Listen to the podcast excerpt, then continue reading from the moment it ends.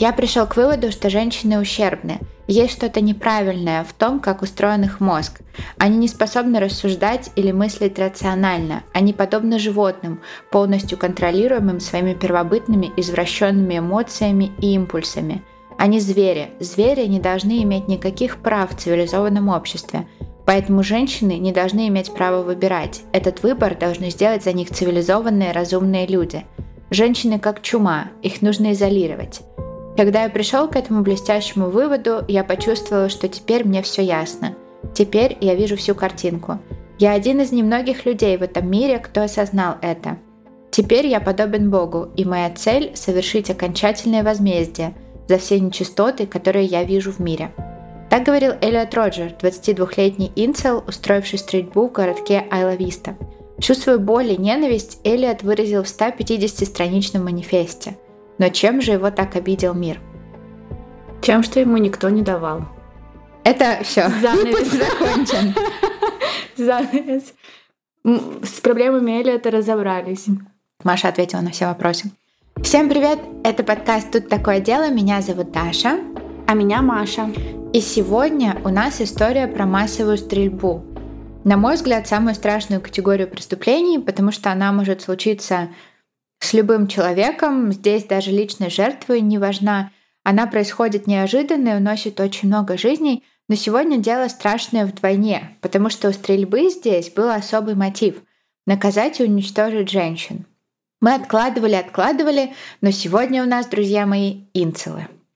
Но перед тем, как начать, мы напоминаем вам, что наш подкаст выпускается исключительно в развлекательных целях и предназначен только для лиц старше 18 лет – мы также не рекомендуем слушать наш подкаст людям с повышенной чувствительностью, так как мы с Машей обсуждаем все детали преступлений, ничего не скрывая. А еще мы за взаимное уважение, активное согласие, не насилие, особенно подчеркнуть это слово в сегодняшнем выпуске. Это правда. И соблюдение законодательства. И это тоже. Мы не поддерживаем распространение насилия, не одобряем преступников и их преступления – даже если больше, чем иногда, и чаще, чем иногда говорим про них в шутливой форме, и надеемся, что и вы тоже. Хватит переделывать наш дисклеймер. В Твиттере недавно шутили про нативные интеграции в подкастах, особенно в True Crime подкастах, где Андрей Чикатило убил 52 человека, но этого бы не случилось, если бы он получил востребованную профессию в школе зерокодинга. И вот мы в этом выпуске будем говорить про терапию главного героя и его психологические проблемы. А партнер этого выпуска — сервис видеоконсультаций с психологом Ясно. Поэтому очень хочется сказать, того, что сделал Элliot Роджер, не случилось бы, если бы он воспользовался сервисом Ясно. Но на самом деле в вопросах терапии все гораздо сложнее и серьезней. Найти опытного и этичного терапевта сложно. Нам известно это не понаслышке. Да и нашим слушателям тоже. Недавно мы обсуждали проблему поиска психотерапевта, ведь каждый раз возникает огромное количество вопросов. Достаточно ли квалифицирован специалист? Как именно он работает? Сможет ли он помочь с конкретной проблемой, еще и сделать это бережно? Да и в целом, сойдетесь вы или нет? По рекомендациям к специалисту не обратиться, а поиск в социальных сетях может показать только красивую картинку. Поэтому советуем присмотреться к сервису Ясно. У Даши была сессия с терапевтом, об этом мы рассказывали в прошлый раз, и ей ну очень понравился механизм подбора терапевта. Плюс у Ясно есть психологи с видеопрофилями. Так можно как будто заранее познакомиться с терапевтом еще до встречи, понять его вайб и не читать длинные описания. Вдобавок, у сервиса есть удобная анкета, в которой можно отметить все волнующие вас вопросы. Это делает поиск подходящего специалиста в разы легче, да и для себя как-то сразу приоритеты можно выстроить. А еще недавно была большая дискуссия о том, помогает ли вообще терапия, и в контексте этого выпуска тоже кажется важным об этом поговорить. Потому что терапия не панацея — и она не делает человека автоматически счастливым, социальным и стабильным. Так, например, случилось у Эллита в нашем выпуске.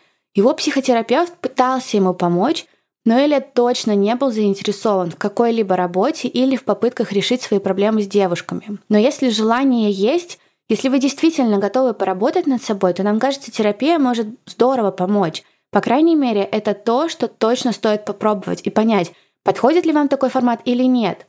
И дело тут даже не в серьезности вашей ситуации. Терапия во многом становится поддерживающим фактором, и мы с Дашей придерживаемся этого мнения. Однако мы знаем и то, как порой может быть страшно решиться на такой шаг. Из-за того, что и в себе копаться тяжело, и потому что открыться другому человеку может быть сложно. Приоритетом в таких вопросах всегда будет бережное отношение, и именно поэтому мы так любим сервис Ясно. Ну а чтобы принять решение было легче, Ясно подготовили промокод со скидкой 20% для наших слушателей.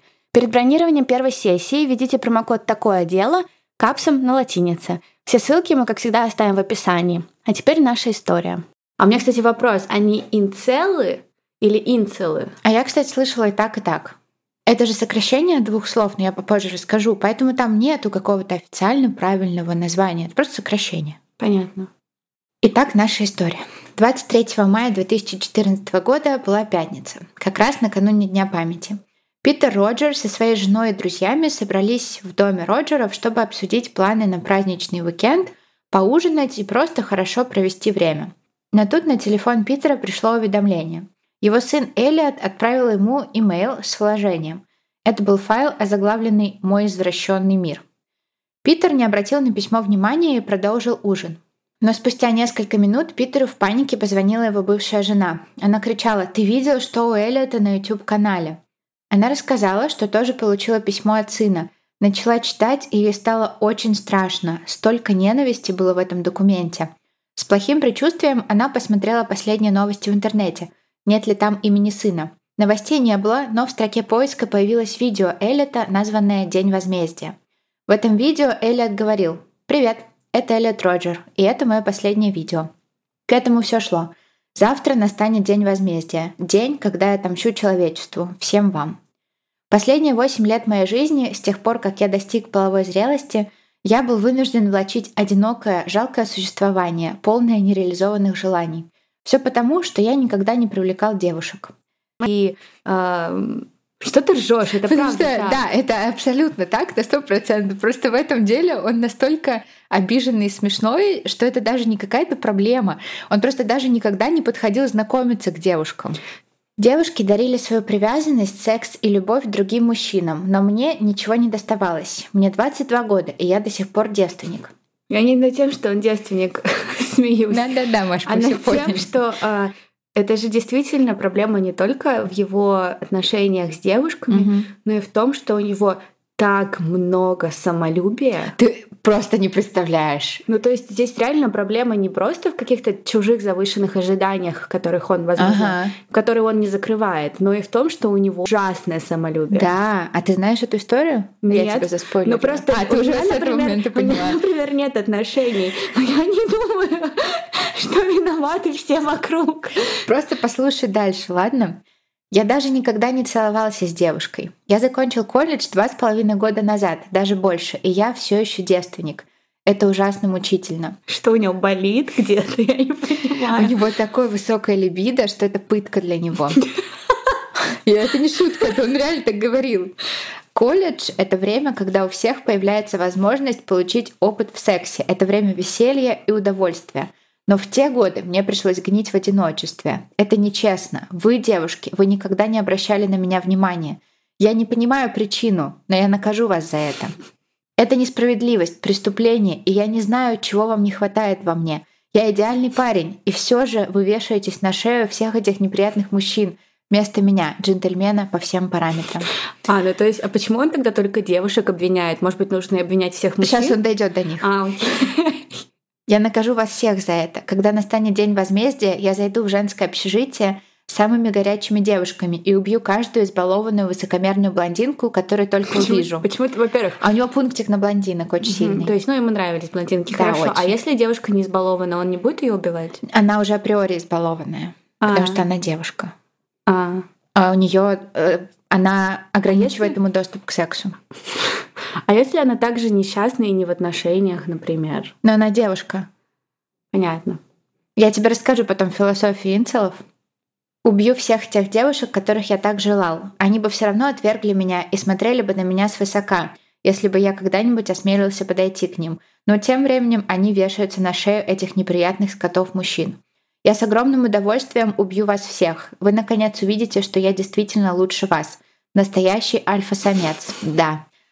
Он еще там в видео смеялся, то есть он останавливался и в какой-то момент начинал смеяться. Это выглядит ну, супер жутко. Но на самом деле это безумно грустно, учитывая, что он людей убьет. Да. Я не над этим смеюсь, я как да. бы ну, смеюсь над такой подачей. Мне кажется, мы многие знаем хоть одного человека вот с такой вот ублюдской, ублюдской ужасной, ужасной ублюдской подачи, вот взглядом на жизнь вот таким ужасным. Обиженным да. очень. Да, у Эллита это будет прослеживаться на всем протяжении жизни.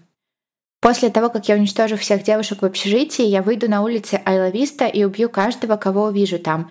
Все эти популярные детки, которые живут в свое удовольствие, в то время как мне приходилось гнить в одиночестве все эти годы. Все они смотрели на меня свысока каждый раз, когда я пытался присоединиться к ним. Все обращались со мной как с мышью. Я буду Богом по сравнению с вами. Вы все будете животными. Вы животные, и я зарежу вас как животных. Я буду Богом, карающим всех тех, кто этого заслуживает. Пление и жили лучше меня. Вы все популярные детки, вы никогда не принимали меня, и теперь вы все заплатите за это.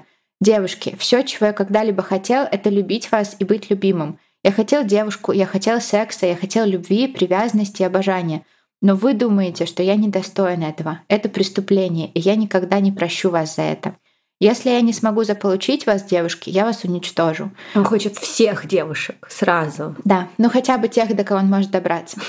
Вы лишили меня шанса на счастливую жизнь, а я, в свою очередь, лишу вас жизни. Это справедливо. Я вас всех ненавижу. Человечество — отвратительный, жалкий, развращенный вид. Если бы это было в моей власти, я бы не остановился ни перед чем, чтобы превратить каждого из вас в горы черепов и реки крови, и это было бы правильно. Вы заслуживаете уничтожения, и я сделаю это. Вы никогда не проявляли ко мне милосердия, и я не проявлю его к вам. Вы заставляли меня всю жизнь страдать, а теперь я заставлю страдать вас всех. Я долго ждал этого. Я дам вам ровно то, что вы заслуживаете, вы все. Вы все девушки, которые отвергли меня и смотрели на меня свысока и относились ко мне как к отбросам. И вы все мужчины за то, что живете лучше, чем я. Все вы сексуально активные мужчины. Я вас ненавижу. Я ненавижу вас всех и не могу дождаться, чтобы дать вам именно то, чего вы заслуживаете. Полное уничтожение. Это же реально просто комплексы. Да, и очень большая обида на жизнь. Это я вам рассказала содержание видео, которое было минут на 10. Но у Элли-то еще есть огромный манифест, и там примерно вот это же содержание, только на 150 страниц. Ну, то есть его реально это очень сильно ранило, его обижали, наверное, да, еще в детстве, нет? Он говорил, что его булили прям сильно, что его избивали, но никто больше про это не знает. Эллиот очень умело врет. Mm. Поэтому, скорее всего, очень много из своих вот этих эпизодов он придумал. Ну и, возможно, все эти проблемы с общением с людьми заключаются в том, что он просто очень высокомерен. Да, так и есть. То есть, если бы он просто открывался побольше, люди бы наверняка с ним общались. Ты сейчас просто увидишь, насколько вот эти вот дорогие костюмы, эти очки от Гуччи. Он вот из таких мальчиков. А, да? То есть он из хорошей семьи? Да, я тебе сейчас расскажу. А, да ладно. Я подумала, что у него как бы, ну, проблемы какие-то. Нет, он и выглядит хорошо. Ну, просто он очень высокомерен и мерзкий сам по себе. Да, ненавидит женщин. Человек, с которым просто неприятно общаться. Все, поставили на Ну, просто да. И на самом деле же колледж э, в Америке, это мы по фильмам из 90-х, 2000-х думаем, что это какое-то веселье, а по факту да. это дикая работа. Люди да. там просто учатся, и все как мы в универах. Ну да, но не все. Ну, то ну, есть там все, можно да, и тусить. конечно, там тусят. Да, там есть эти вот сообщества, то есть это Ну да, бы... но просто, ну все равно это нормальная жизнь, да. какой-то ну, баланс. Да. да. И после этого видео 23 мая 2014 года городок Айловиста в Калифорнии потрясла серия жутких атак неизвестного стрелка. Шесть человек были убиты, 14 ранены. Вы уже могли догадаться, что стрелком был наш Эллиот. Но давайте немного поговорим о нем, потому что здесь точно очень многое кроется в детстве. Эллиот родился 24 июля 1991 года. И, по словам его отца, был веселым и добрым ребенком. Отец говорил, что Элliot в детстве смеялся так сильно, что он переживал, не задохнется ли сын от смеха. Ну, это тоже не очень нормальный признак. Ну да. Они жили в Лондоне, его отец Питер был режиссером-фильмейкером. Сначала он занимался рекламой, а затем стал ассистентом режиссера и работал над голодными играми. А, ну, то, то есть, он, он довольно известный, и он в этой тусовке. И достаточно хорошо обеспечен. Да. Его мама Ли Чин Тай родилась в Малайзии и была медсестрой, но она не работала в больнице, она работала на съемочных площадках. А потом она устроилась научным сотрудником в кинокомпанию. То есть вся семья была так или иначе вовлечена в киноиндустрию, такая семья из Голливуда. И Эллиот был их первенцем, а девочка, которую назвали Джорджия, родилась 4 года спустя. В своей, назовем это, автобиографии Эллиот писал, что он и его родители были счастливы, и у них была отличная семья. Родители Элиота же говорят, что в возрасте пяти лет они стали замечать странные наклонности сына. Он был отстраненным и с трудом находил общий язык со сверстниками. А в возрасте семи лет ситуация только ухудшилась, потому что Ли Чин и Питер решили развестись. И это очень больно ударило по Элиоту. Ревность и зависть — вот два чувства, которые будут преобладать во всей моей жизни и принесут мне огромную боль. Чувство ревности, которое я испытал в детстве, разочаровывало, но оно было ничто по сравнению с тем, что я буду чувствовать, когда достигну половой зрелости и буду вынужден смотреть, как девочки выбирают других мальчиков вместо меня. Любая проблема, с которой я сталкивался в 7 лет, была нирваной по сравнению с тем, с чем я был обречен столкнуться дальше. На самом деле это так странно, потому что у него крутой отец. И, ну, зная, помня подростков, mm-hmm. мы сами ими были, подростки, мне кажется, наоборот, думают, а, ты такой крутой, это так классно, голодные игры, это так популярно, и к таким детям, наоборот, тянутся. Просто Эллиот, он, ты действительно, как ты правильно сказал, он был очень высокомерен, и его, например, один раз с мамой позвали на закрытую премьеру Звездных войн, и он потом ходил и всем рассказывал, но он рассказывал это настолько напыщенно и свысока, что дети просто не хотели слушать это. Ну да, то есть реально проблема здесь немного в другом, чем просто да. в том, что он был странным. Да. В отношениях с новой женой отца, Сумайей, марокканской актрисой, ревность и желание получить внимание отца было у Эллиота всегда. У Питера и Сумайи родился сын, единокровный брат Эллиота, и Эллиот, естественно, жутко ревновал и злился. Когда Эллиот пошел в школу, его неумение вписываться и общаться с людьми вышло на какой-то новый уровень. Эллиот был меньше своих сверстников и меньше ростом, и из-за этого он ужасно комплексовал. Я был настолько ошеломлен жестокостью мира, в первую же неделю я столкнулся с настоящим издевательством. Некоторые ужасные двенадцатиклассники видели во мне мишень, потому что я выглядел десятилетним ребенком и был физически слаб. Они бросали в меня еду во время обеда и после школы. Меня это взбесило, но я был слишком напуган, чтобы что-то с этим поделать. Что за ужасные люди будут издеваться над таким мальчиком? Над таким над мальчиком. таким мальчиком, да. Элли жаловался родителям, и они пытались ему помочь, но не находили других вариантов, кроме как переводить его в другие школы. И в итоге Эллиот поменял четыре школы. Это средняя школа Креспи, католическая школа для мальчиков в Энсино, и первые две — это очень дорогие частные школы. В них учились только мальчики. Затем средняя школа Тафта Вудланд Хиллс, в которой он ходил всего неделю, и там учились к ужасу Эллиота и девочки тоже. И последняя средняя школа на острове Бальбоа, которую Эллиот окончил в 2009 году. И везде, по словам Эллиота, он подвергался унижениям и гонениям. Прям гонениям. Прям гонениям. Вот так он писал про школу Тафт. Токсичный — это слово, которое описывает мой первый день в средней школе Тафт. Это был токсичный кошмар. Каждая секунда была огонь. Но у него реально в голове проблемы. Ну, то есть это, это ненормально. Мне кажется, он себе нарисовал какой-то сценарий фильма да. или игры и живет в нем, где он вот главный герой, а все остальные это второстепенные персонажи. И он вот себя, он иногда даже говорит, как какой-то киношный злодей.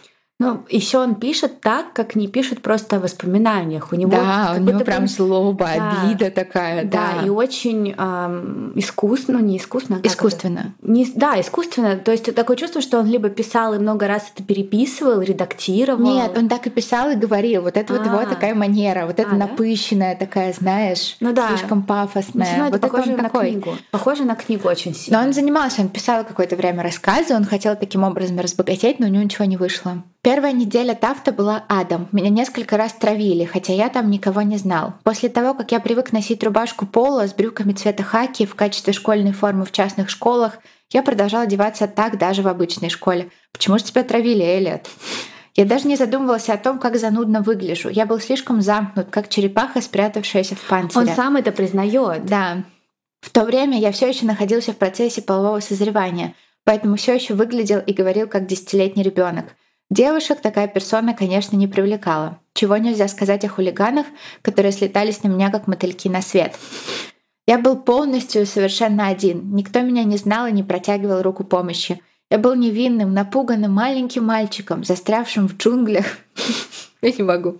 Полным злобных хищников, и ко мне не было проявлено пощады. На самом деле, если так задуматься, ведь ну, не только серийные убийцы и ну, какие-либо какого рода убийцы подвергались издевательствам mm-hmm. в детстве. Да. Очень многие из нас подвергались, да, да. все, мне кажется, в какой-то да. степени подвергались. Вопрос здесь восприятия этого Конечно. всего просто.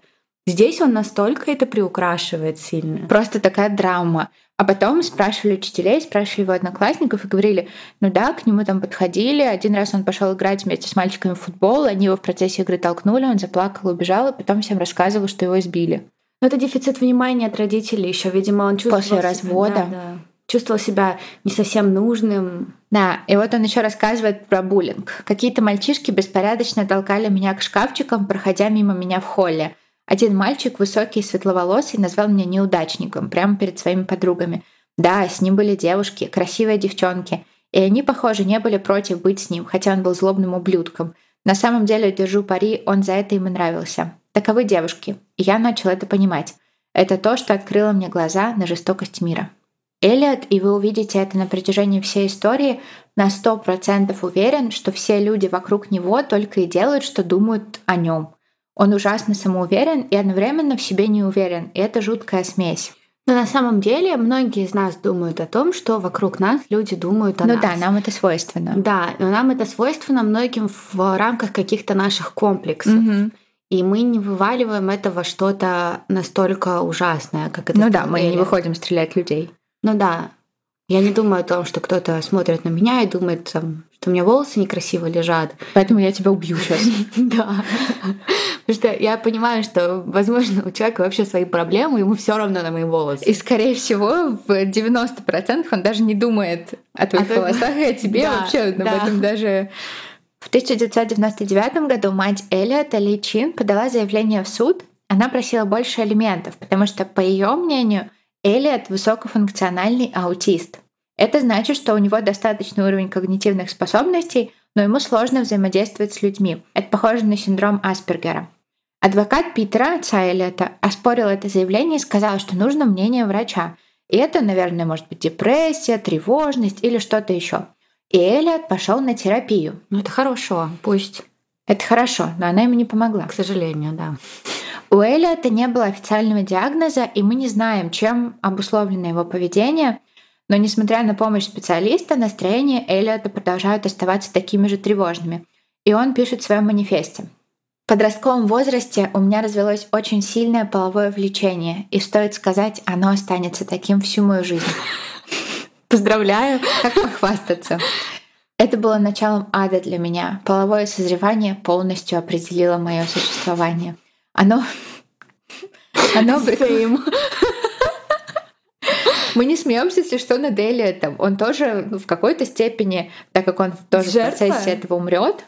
Он жертва чего? Он жертва своих э, болезней. Ну да, да, мне, мне его жалко. У меня есть к нему сострадание какое-то, но все-таки это сострадание перевешивает тем, что он ужасный человек. На самом деле люди в его жизни должны были увидеть эти проблемы и отвести его туда, где ему помогут, учитывая тот факт, что он был молод. Угу. И ну, долго, до 18 лет он же вообще ребенок, угу. как бы ему нужна была какая-то поддержка со стороны и пинок, грубо говоря, иди лечись. Но он вел себя как обычный подросток, да, он замкнутый, да, у него мало друзей, ну и что? Так многие дети себя ведут. Очень сложно разглядеть такие тревожные симптомы. Он еще очень скрытный. Ну да, тоже правда, но а потом он был достаточно взрослым, чтобы Сказать, а. нет, это мое, я сам решу свои проблемы. Ну, или пойти к врачу. Да, это правда. Ну, например... Я не знаю, как исправить эту ситуацию, честно говоря. Ну, то есть, как что надо было бы поменять, чтобы не случилось того, что случилось, я не знаю. Или это? Да, но как, я не знаю. Ну да. Половое созревание полностью определило мое существование. Оно обрекло меня на жизнь, полную страданий и неисполненных желаний. Даже в том юном возрасте я чувствовала себя подавленным, потому что хотел секса, но мне казалось, что я недостоин его. Я не думала, что когда-нибудь буду заниматься сексом в реальности, и я был прав. Я так никогда и не смог это сделать. Ему было всего лишь 22. Слушай, дальше. И так начался мой голод. В 22 да. не у всех. Да, все просто кончаются знаешь, тождественностью. Они да, не теряют Вот это вот стереотип, что типа, да, мы там все в 13-14 лет. Это вообще неправда. Ведь большая часть молодых людей в мире одиноки. Да. И я не знаю, но мне кажется, ну, насколько я могу представить, все подростки проходят через очень жесткое половое созревание. Да. И у всех то же самое. Они просто проходят через это и двигаются дальше. А да. А Элliот застрял.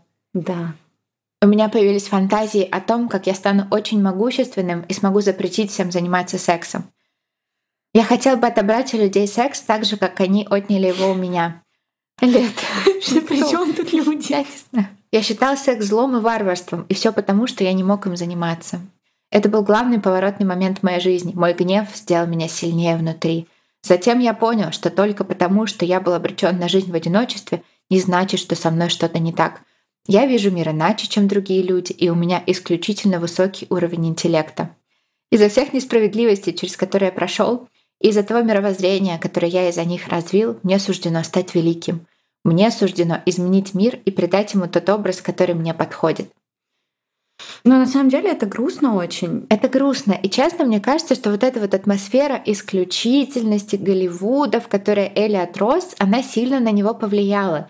И он из-за этого стал думать, что он лучше других, достоин большего, и все должны перед ним преклоняться. Да, возможно, но мне кажется, что здесь действительно замешаны какие-то отклонения. Ну, или может там... быть, может быть, у него действительно был аутизм. Ну или не отклонения, но какие-то заболевания, потому что, ну, это ненормально. Мы над этим хихикаем, конечно, но, но это, это правда очень грустно. Это просто ребенок, которого в нужное время направили не туда. Да, ну то, то есть родители попытались его на терапию отправить, а может быть у него ничего не было. Ну да, но в любом случае в каком-то в плане какого-то сексуального образования. Угу. Ну, он либо сам недополучил чего-то, либо ему не показали, я не знаю. Угу. Но там какие-то пробелы, мне кажется. Но нет, там совершенно точно пробелы. У многих инкелов там Ух!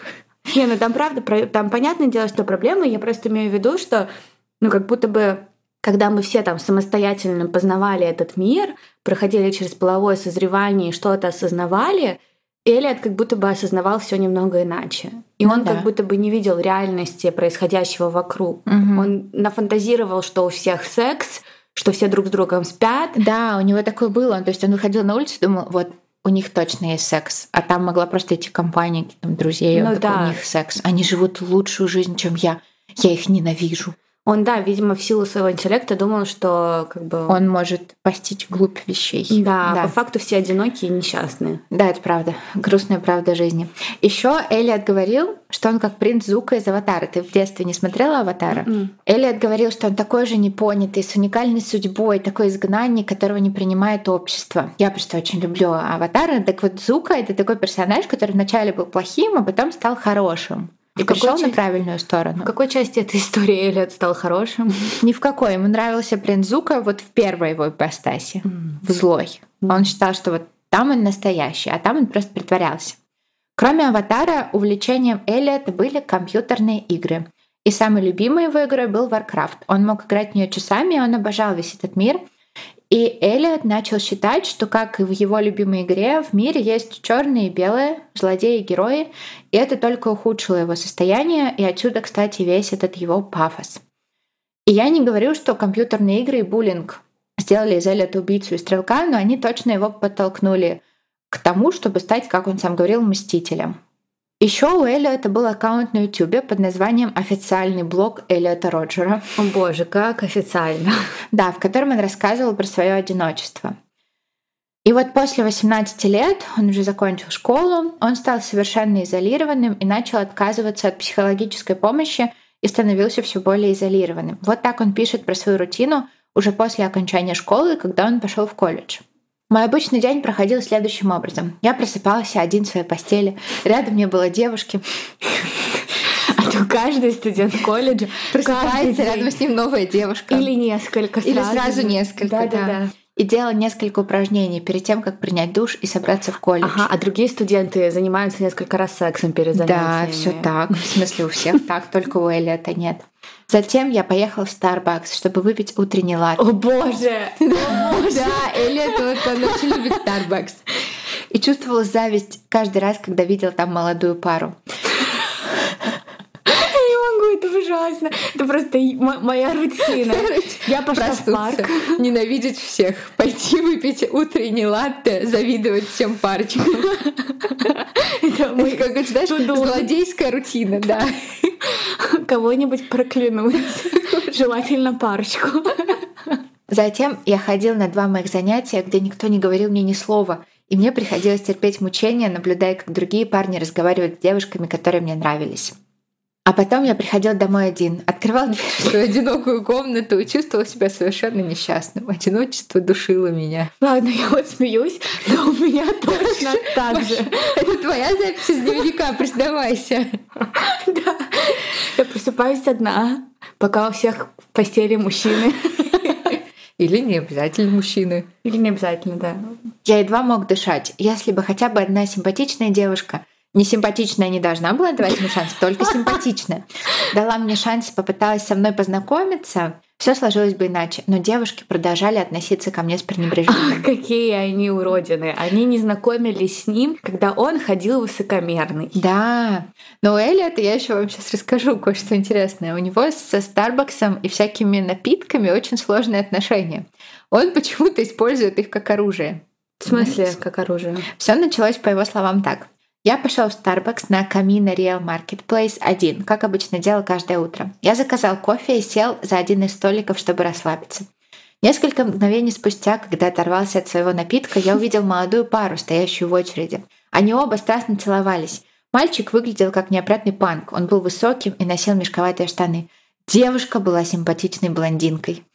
Они выглядели так, словно были в агонии страстного сексуального влечения влечение друг к другу, терлись друг от друга телами и целовались языками на глазах у всех. Я был совершенно вне себя от зависти и ненависти. Когда они вышли из магазина, я последовал за ними к их машине и кинул в них свой кофе. Парень накричал на меня, и я быстро убежал в страхе. Это весь Элliot быстро убежал в страхе. Я никогда раньше не наносил ответный удар своим врагам и чувствовал злобное удовлетворение. Я так их ненавидел, но несмотря на то, что это я плеснул в них своим кофе, он, тот парень, все равно был победителем. Он шел домой, чтобы заняться страстным райским сексом со своей прекрасной девушкой. А я шел домой в свою одинокую комнату, чтобы спать в одиночестве в своей одинокой постели. Никогда в жизни я не чувствовала себя таким несчастным и униженным. Я хотел сделать ужасные вещи с этой парой. Я хотел причинить боль я не могу просто.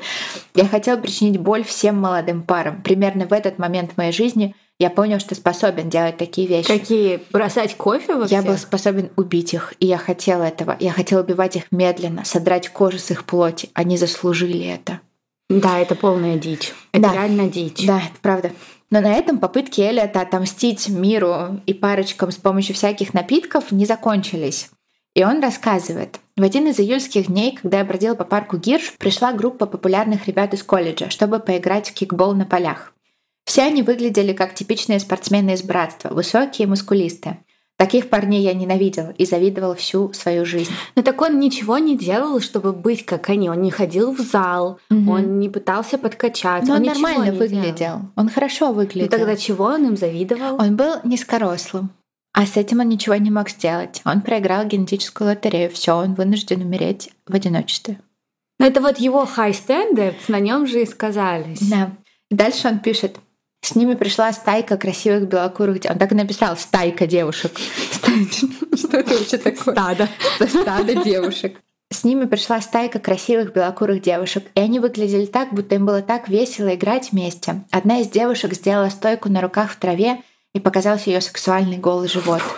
Все девушки были полураздеты. Ярость кипела во мне, когда я наблюдал за ними. Они думали, что они лучше меня и наслаждались своей приятной жизнью. Мне кажется, никто из них вообще об Даже не замечал, честно говоря, его, да. И почему тот факт, что они играют в игру, значит, что они думают, что они лучше его? Что девушки не обращали на него внимания. Должны были тут же повалиться к его ногам и сказать, Элliот, Давай мы сделаем твою одинокую постель в одинокой-одинокой комнате, не такой одинокой. Я хочу родить тебе ребенка. Я думаю, что он детей не хотел. Я буду твоей сексуальной рабыней. Вот этого он точно хотел, да. Слушай дальше. Ярость была настолько сильной, что я не мог ее выдержать. Меня слишком сильно оскорбили. Я не мог уйти от них, не отомсти хоть как-нибудь. Поэтому поехал в ближайший магазин, купил водный пистолет, залил его апельсиновым соком, купленным в том же магазине, и поехал обратно в парк. Они все еще были там, прекрасно проводили время. Я хотел испортить им веселье так же, как они испортили его мне, потому что они никогда не примут меня к себе. Я кричал на них с яростью, когда обливал их соком. Просто на самом деле вот это страшно. Ну, он даже не попросился к ним. Ну, то есть ты вообще ничего не сделал, и ты просто пошел стрелять в них соком. Но у него так и есть. То есть он ожидает, что все люди вокруг должны предпринимать какие-то усилия, чтобы быть с ним. А если они не предпринимают, значит, они все достойны плохого. Смерти, унижения, уничтожения. Ну да, всего такого. Очень тревожный звоночек, конечно. Очень тревожный. Когда парни начали орать и преследовать меня, я быстро сел в машину и уехал. У меня кружилась голова от восторженного, подпитываемого ненавистью возбуждения. Хотела бы обрызгать кипящим маслом на мерзких тварей. Да, они заслужили умереть ужасной мучительной смертью только за то, что наслаждались жизнью, а я нет. Эллет, почему же девушки тебя сторонятся, как думаешь? Из-за других парней? Из-за того, что они такие ужасные и глупые? А может быть из-за того, что ты говоришь, что они отвратительные твари, ходят стаями, и ты их ненавидишь, показываешь это всеми возможными способами? Может быть из-за этого? Да, получается, не такие уж они глупые, да? Ну да, видимо. Не такие уж мы и глупые. Мы тоже, да. И я думаю, что следующий эпизод точно должен был случиться, потому что Элliot начинает искать единомышленников в интернете и натыкается на форумы инцелов. И если вы не слышали никогда про инцелов, то вы счастливый человек, я вам завидую, но вы услышите про них сейчас. Так что сегодня заканчиваются ваши счастливые дни. Да, это правда. Слово «инцел» произошло от слияния двух слов на английском «невольно воздерживающийся», «невольно воздерживающийся от секса» имеется в виду. И инцелы — это члены субкультуры, которые описывают себя как неспособных найти сексуального партнера, несмотря на желание это сделать. Но не совершая никаких действий на то, чтобы это сделать. Нет. И вину за это невольное воздержание инцелы целиком возлагают на женщин, при этом иногда прямо призывая к изнасилованию. Ну, насколько я знаю, там они, ну, даже не иногда, там прям они в очень таких радикальных э, группах, они прям очень открыто говорят о насилии, о издевательствах, о самоубийствах. Да, там прям жесть. Да, я знаю, я читала форумы инцелов и группы ВКонтакте и сошла с ума. ВКонтакте вообще на них жаловаться надо. Но они там не призывают к насилию, они просто выкладывают свои фотки и думают, кому из нас суждено заняться сексом. Это ужасно. Это очень грустно на самом деле. Вот они вот так собираются все вместе, бедненькие. Ну, в смысле, они выкладывают туда фотки девушек и говорят, вот с этой, даже если бы она мне сама предложила, никогда. И при Прикинь? этом сидят такие... Они говорят, у нее невыраженный подбородок. Представляешь? Но это реально все из-за огромных, огромной самооценки. И просто. комплексов. Какой ужас. Да. То есть вот так можно ехать в метро, и тебя сфотографирует какой-то инцел. Выложат и будут... тебя в свою эту группу, и тебя будут обсуждать другие инцелы. Мы никогда не защищены, конечно. Никогда. Но, в общем, сами инцелы не согласны с определением, что они субкультура. Они считают, что они познали истину и прозрели. Им открыли глаза на самую глубокую социальную проблему. Поэтому это, оказывается, не субкультура, это самоопределение. Они, правда, очень сильно против, когда их называют субкультурой, но я расскажу вам немного про философию инцелов, которая основана на концепции сексуального капитализма, или, как называют его сами инцелы, вагина капитализма. О боже, нет. Да, друзья.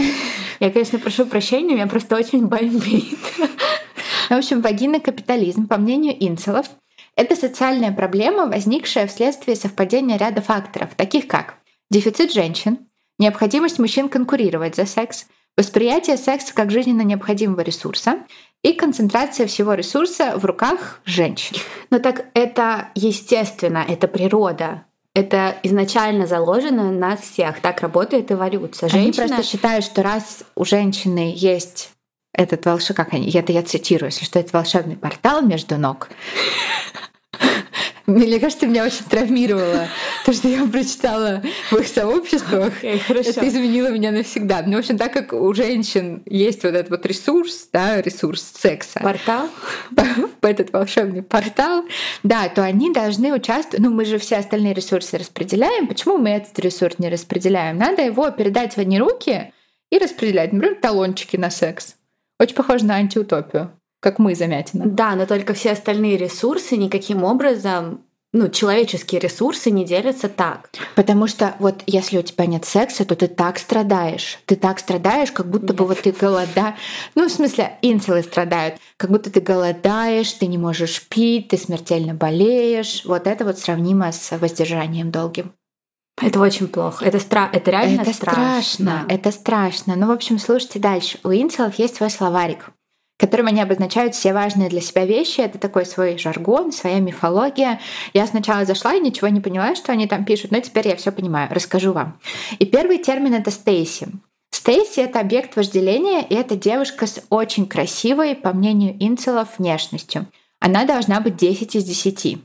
Потому что оценка 8 из 9 уже заставляет инцелов сомневаться в ее статусе. Мне кажется, что проблема инцелов заключается очень часто в том, что они сами так немного ниже в баллах, угу. но смотрят немного не Свысока. туда. Да. Они хотят, да, они хотят унизить. Да, я смотрела какой-то рилс, и там говорили о том, что, например, мужчина, он очень редко, когда...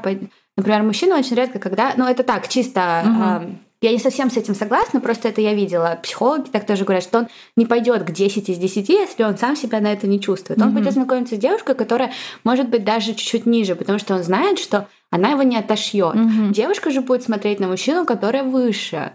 А у инцелов проблема, как у девушек. Mm-hmm. То есть никто не смотрит на себя по уровню баллов.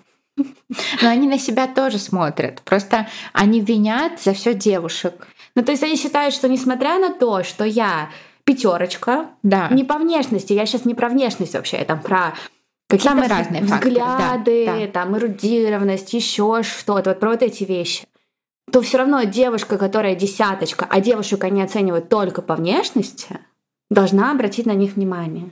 Ну да, потому что у нее же вообще-то есть ресурс, она должна им делиться. Мы же живем все в обществе, это должно быть справедливо. Почему mm-hmm. ты не делишься? Поняла, то есть им не любовь нужна, да, им нужно просто... Им только секс им нужен. коммунизм. Им нужен, се... им нужен коммунизм, сексуальный коммунизм. Победим вагинокапитализм. Но Мне кажется, я даже слышала где-то такой лозунг у них.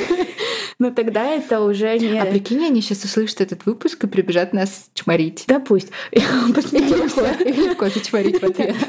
Ну просто это тогда получается полное отсутствие равных прав. Ну, то есть это даже не, ну, тут вообще не то, что в феминизме просто женщин делают ресурсом. Да, это во многом оправдывает то, что они хорошо относятся к изнасилованию. Ну, то есть, да, да. раз ты сама не даешь, я возьму сам. Это же ресурс, который мне тоже принадлежит, я просто заберу. Блин, девочки, это очень страшный мир. Представляешь? Это реально очень Вообще, мне очень жутко. Ну, в общем, да, Стейси. Но так как у инцелов нет какой-то шкалы, то есть там вот эта девушка на 9, а вот это уже на 10, то, как правило, Стейси — это любая женщина, которая Инцелу понравится, но которая обделяет его вниманием. Ну, то есть такая недоступная. Ну, понятно, то есть 10 из 10 — это у них все. Да, скорее всего. Стейси проявляет высокий уровень сексуальной активности, но спят при этом только с лучшими представителями мужчин. Их инцелы называют чедами. Чед — это идеальный мужчина, гордый носитель идеального набора генов, и к нему в очередь выстраиваются все женщины без исключения. При этом в нормальном мире над чедами угорают. А чеды для меня это вот как тот мем, знаешь, такой накачанный мужик с Это вот да, да, да, да, да, да. Ну, то есть да, над да. ними тоже угорают. Это какой-то мем. Ну, то есть это не что-то обидное, но это, а это есть мем. мем. Да. да, это есть мем. А для них внешностью по самым разным параметрам. У инцелов, в отличие от требований к внешности Стейси есть прям своя какая-то шкала, потому что форма челюсти, размер запястья, высокий рост, успех в обществе, какой-то социальный статус, все должно быть идеально. При этом личность Чеда вообще не имеет никакого значения. Он может быть отвратительным человеком, но если он хорош собой, у него там накачанная мускулатура, выраженная челюсть, и он там богатый, то все, он заберет себе всех Стейси. Ну, в общем, да, они вообще не переживают по поводу того, какой человек. Никто, да, ни им девушки, наплевать, им наплевать. А еще есть обычные люди, которые обладают средней или непривлекательной внешностью от 1 до 8 баллов. При этом эти люди, они считаются нормальными или нормис, и иногда находят себе половых партнеров в своей категории, но почти никогда не встречаются с чедами или стейси. Но инцелы считают, что вот это правило распространяется только на мужчин, потому что женщина практически с любой внешностью может получить секс, в том числе с чедом, даже если у нее ее оценка низкая. Я не знаю, что значит эти оценки, это, видимо, просто субъективно внешность да, оценивают. А вот все мужчины с параметрами от 8 и ниже практически обречены на целебат и постепенное вымирание ввиду невозможности передать свои гены. Что за бред? Вот так. Но это неправда. Но это неправда. Я согласна с тобой, это неправда. Еще в жаргоне инцелов есть черная таблетка и красная таблетка. И это переосмысленная сцена из «Матрицы», где Морфеус предлагает Нео две таблетки — синюю и красную. Приняв синюю, Нео останется в неведении про правду жизни, а если выберет красную, то увидит мир таким, какой он есть на самом деле. У инцелов нету синей таблетки. У них, потому что они уже познали правду, у них есть черная таблетка. Черная таблетка — это понимание истины в жизни, но еще кроме этого осознание безнадежности жизни и обреченности вымирать, потому что инцелы никогда не станут достаточно красивыми, не найдут себе половую партнершу и в итоге исчезнут. И главное... Слава Богу. Ну, то есть, если бы они меньше времени тратили на всю эту чушь и просто стали выходить и общаться с людьми, у них у всех был бы шанс.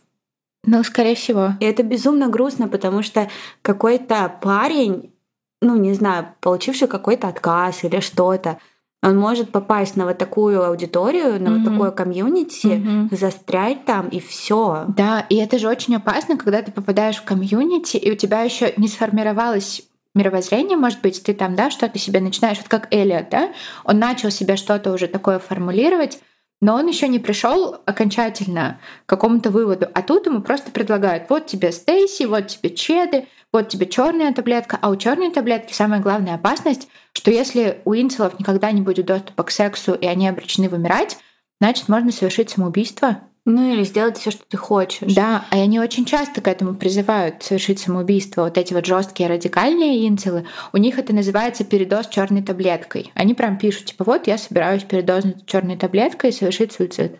Это безумно грустно. А если это, даже если у тебя уже сформировалось какое-то мировоззрение, но mm-hmm. ты, допустим, там получил отказ, mm-hmm. и ты в таких вот безумно расстроенных чувствах Чувства, попадаешь да. на комьюнити инцелов, где тебя понимают, угу. это же И вообще... говорят, это не ты виноват, это эта девушка виновата, она да, ужасная. И все. Это очень страшно. Это как, знаешь, э, когда ну, парни шутят про то, что многие ходят в зал после э, того, как им разбили mm сердце. Типа mm все начинают качаться после того, как да. им... Но это своего рода то же самое, только в очень плохую сторону. Да, да это правда.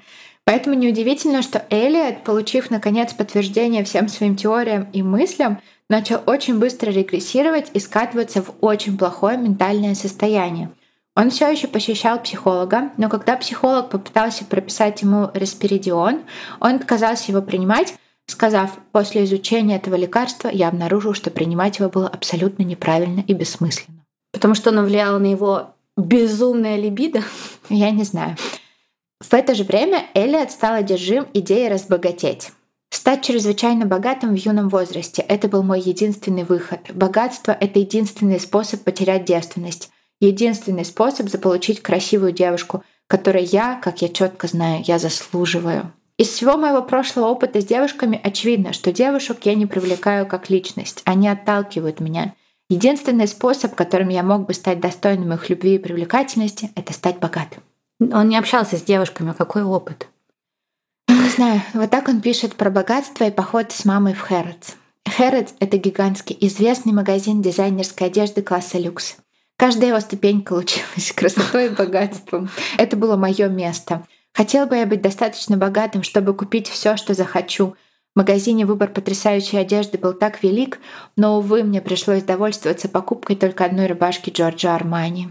Если бы моя мать была достаточно мудра, чтобы выйти замуж за одного из богатых мужчин, возможно, сейчас я был бы достаточно богат. Очень жаль. Какая мать ужасная, как она посмела вообще. вообще. Почему она вышла замуж за моего отца, а не за одного из богатых мужчин? Это ужасно. Тогда я бы смог купить себе 10 рубашек Джорджа Армани. А не одну. А не всего лишь жалкую одну. В общем, Эллиот долго пытался найти способы разбогатеть. Ему хотелось всего и сразу, и тогда он придумал, это, кстати, очень часто у него подход, он в своих дневниках пишет, например, как он пытался научиться скейтбордингу. Ему вроде как это нравилось, он катался, а потом он на улице увидел, что дети младше него катаются лучше, и тут же все бросил. То есть ему надо вот прям все и сразу, желательно ничего для этого не делать. И для того, чтобы разбогатеть вот таким способом, он придумал отличный вариант. Выиграть большую сумму в лотерею. Это же так легко, это же получается практически у каждого человека. Я купил свой первый лотерейный билет, когда однажды пошел с мамой за покупками. Мы остановились у магазина, где я заметил лотерейный автомат. Я ничего не знала о лотерее, поэтому спросила об этом у мамы. Она рассказала мне, как это работает, и научила, как купить билет. Каждый билет дает шанс выиграть миллионы долларов, а джекпот может вырасти до сотен миллионов. Я не мог в это поверить. Я даже не знал, что такое существует.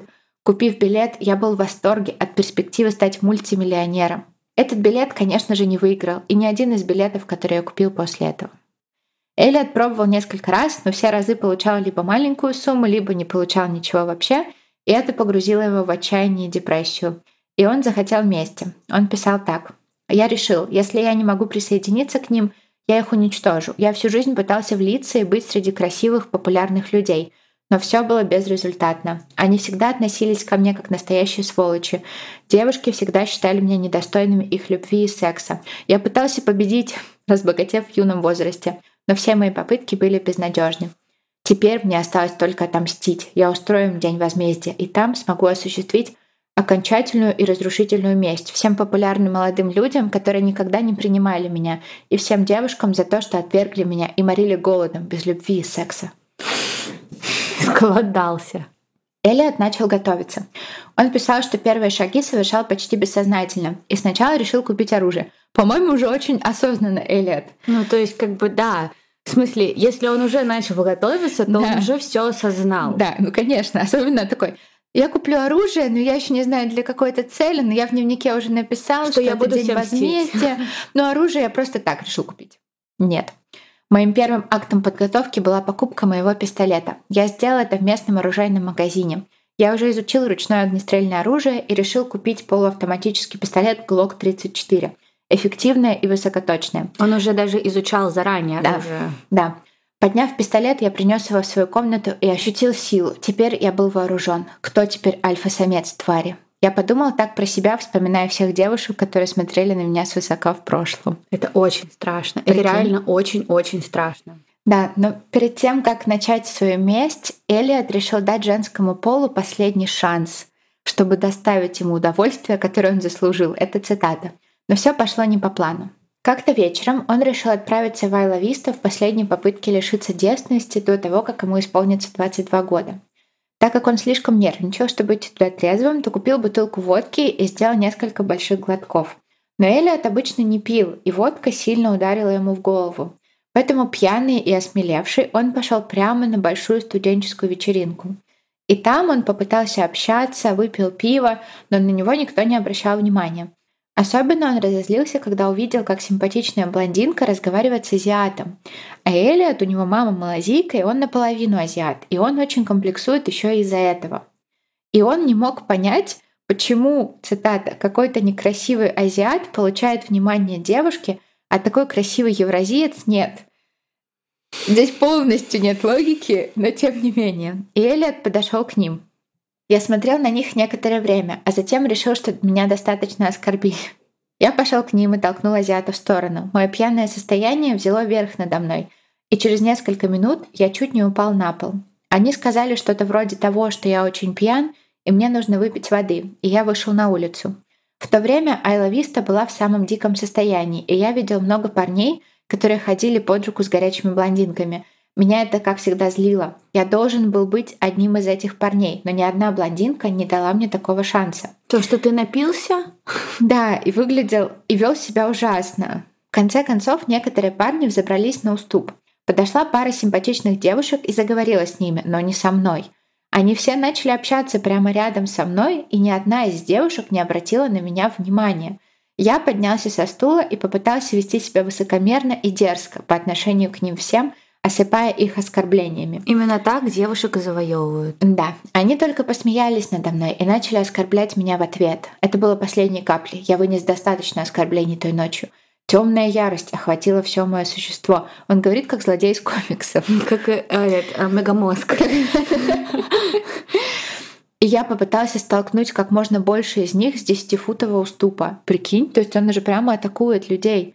Моей главной целью были девушки. Я хотел наказать их за то, что они разговаривали с несносными мальчишками вместо меня. Это был один из самых глупых и опрометчивых поступков, которые я когда-либо делал. Мне не удалось толкнуть ни одного из них, и мальчики начали толкать меня, в результате чего я сам упал. Когда я приземлился, я почувствовал хруст в лодыжке, за которым последовала жгучая боль. Я медленно встал и обнаружил, что не могу даже ходить. Я пошел хромая, он же не может ходить. Желаю убраться как можно дальше от этой вечеринки. Но тут я понял, что кто-то украл мои солнечно-защитные очки от Гуччи, которые подарила мне мама. Обязательно уточнить, что они от, от Гуччи. Обязательно. Мне нравились эти солнечно-защитные очки, я должен был их вернуть. Я резко развернулся и пошел обратно. Но в этот момент я был так пьян, что забыл, где была вечеринка, и так и не смог ее найти. Заблудился в трех соснах просто. И у многих стрелков есть вот эта точка невозврата, когда они доходят до такого состояния и такого огромного количества сдерживаемой агрессии, что в итоге это все взрывается. И для Эллиота этот момент наступил. И он ждал, пока заживет его лодыжка, на нее наложили гипс, и он планировал. И он писал, после долгих размышлений я пришел к выводу, что День возмездия состоится в Айлависта. Выходные дни улицы Айлависта всегда заполнены молодыми парами и красивыми популярными детьми, которые ходят на свои вечеринки. Самый подходящий момент для мести. Мне нужно было назначить дату Дня возмездия. Изначально я собирался сделать это на Хэллоуин, Именно тогда весь город полон шумных вечеринок. Собираются тысячи людей, которых я мог бы легко убить. Но потом, увидев на YouTube кадры предыдущих хэллоуинских мероприятий, я увидел, что вокруг ходит слишком много копов. Это было слишком рискованно. Один выстрел в полицейского положит конец всему. День возмездия должен наступить в обычные выходные. Я хотел установить точную дату. После долгих размышлений я решил провести День возмездия в субботу, 26 апреля 2014 года. За день до Дня возмездия я начну первую фазу. Молча убью как можно больше людей вокруг Айла Висты, заманив их в свою квартиру под любым предлогом. Первое, кого мне придется убить, это двое моих соседей по дому. Мне нужно сделать это, чтобы в моем распоряжении была вся квартира и личная комната для пыток и убийств. После этого я начну заманивать людей в свою квартиру, бить их молотком и перерезать им глотки.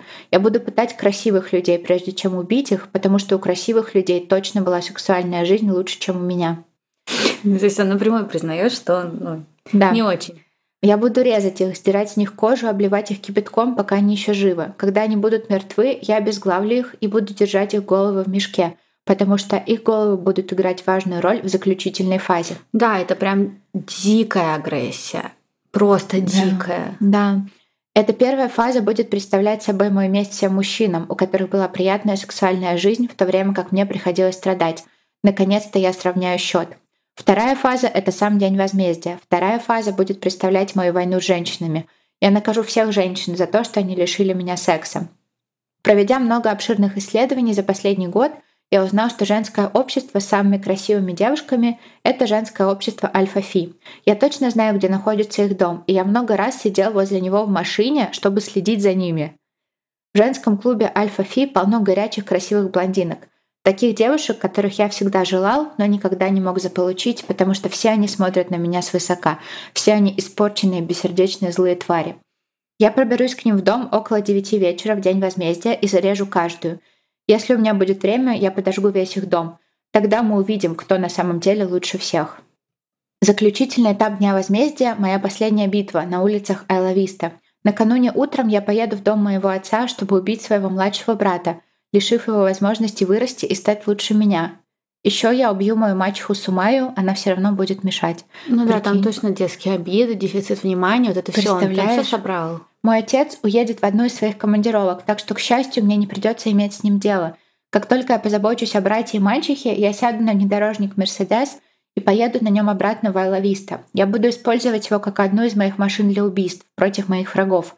Внедорожник причинит гораздо больше вреда, чем мой БМВ. Я могу только представить, как сладко будет врезаться внедорожником во все эти группы популярных молодых людей, как они корчатся от боли, как они умирают. Как только я доберусь до улицы Дель Плая, я выброшу на дорогу мешок с отрубленными головами. Как только они увидят, как головы их друзей катятся по улице, все будут бояться меня, как могущественного бога, которым я являюсь. Затем я начну убивать их всех. Я буду ездить от дома к дому и убивать.